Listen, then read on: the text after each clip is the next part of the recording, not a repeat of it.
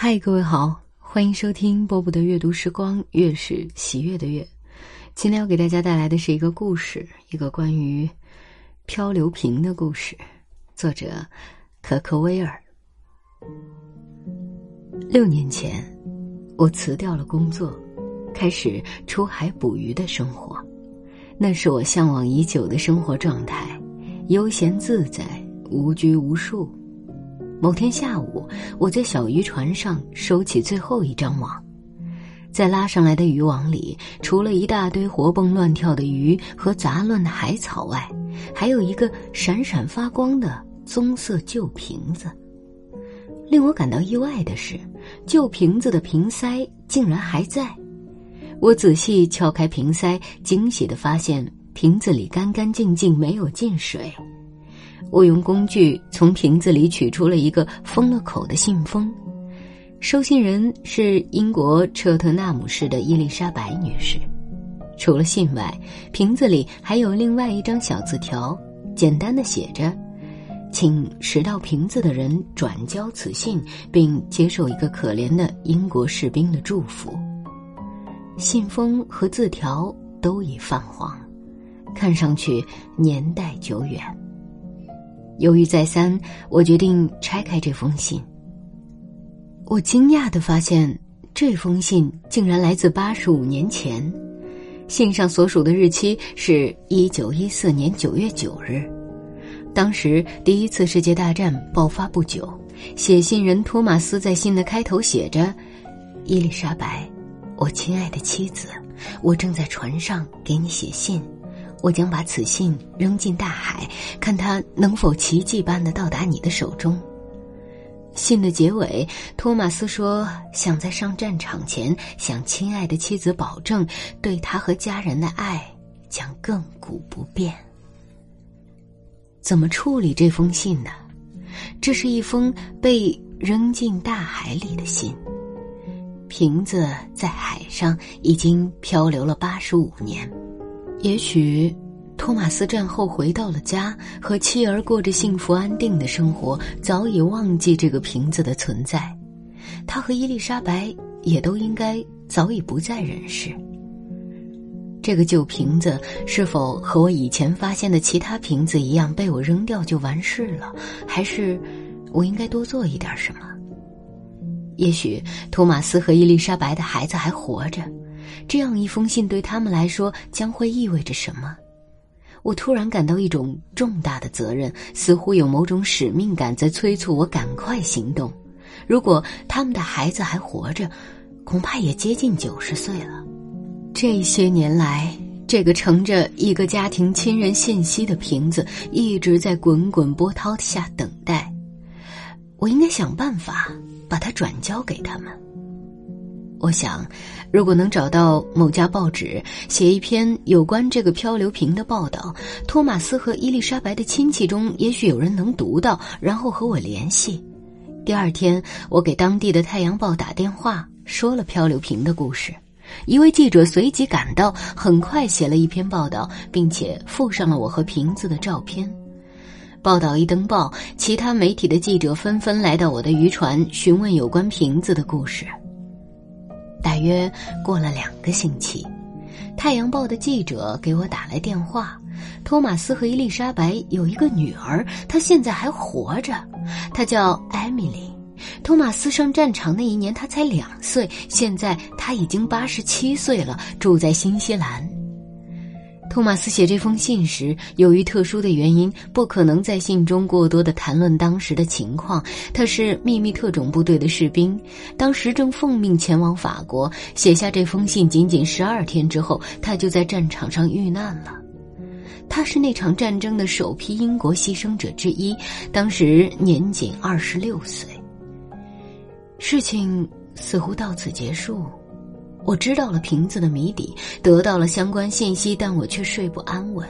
我不断想到当年艾米丽和她的母亲这一对孤儿寡母一定生活艰难，迫使他们离开英国，到了遥远的新西兰。他们在那里靠什么过活？在我内心里，觉得这事儿到此还不能算真正结束。令人意想不到的是，几天后，我居然接到一个来自新西兰的国际长途电话。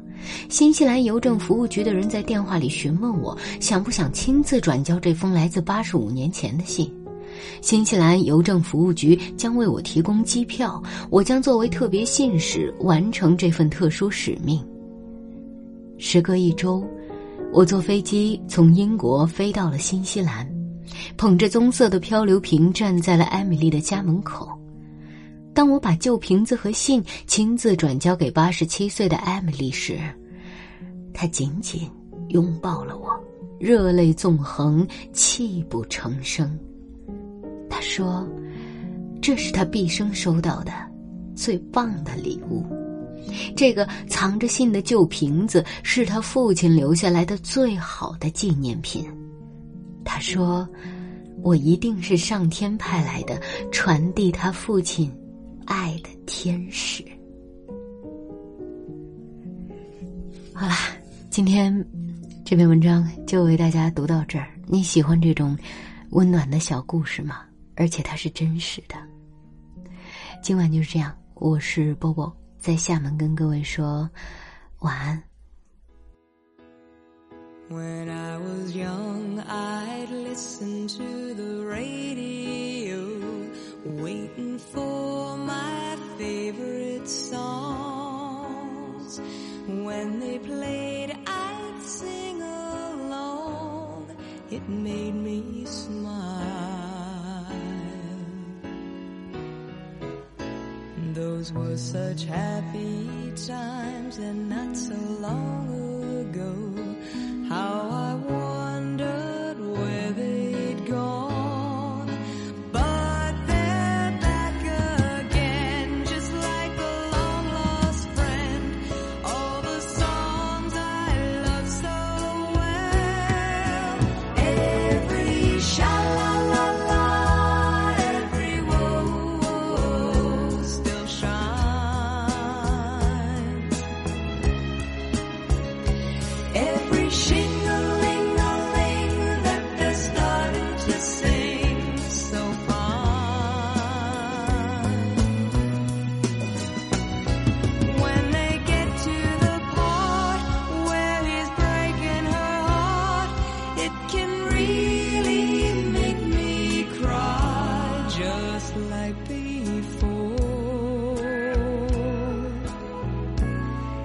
it's yesterday once more.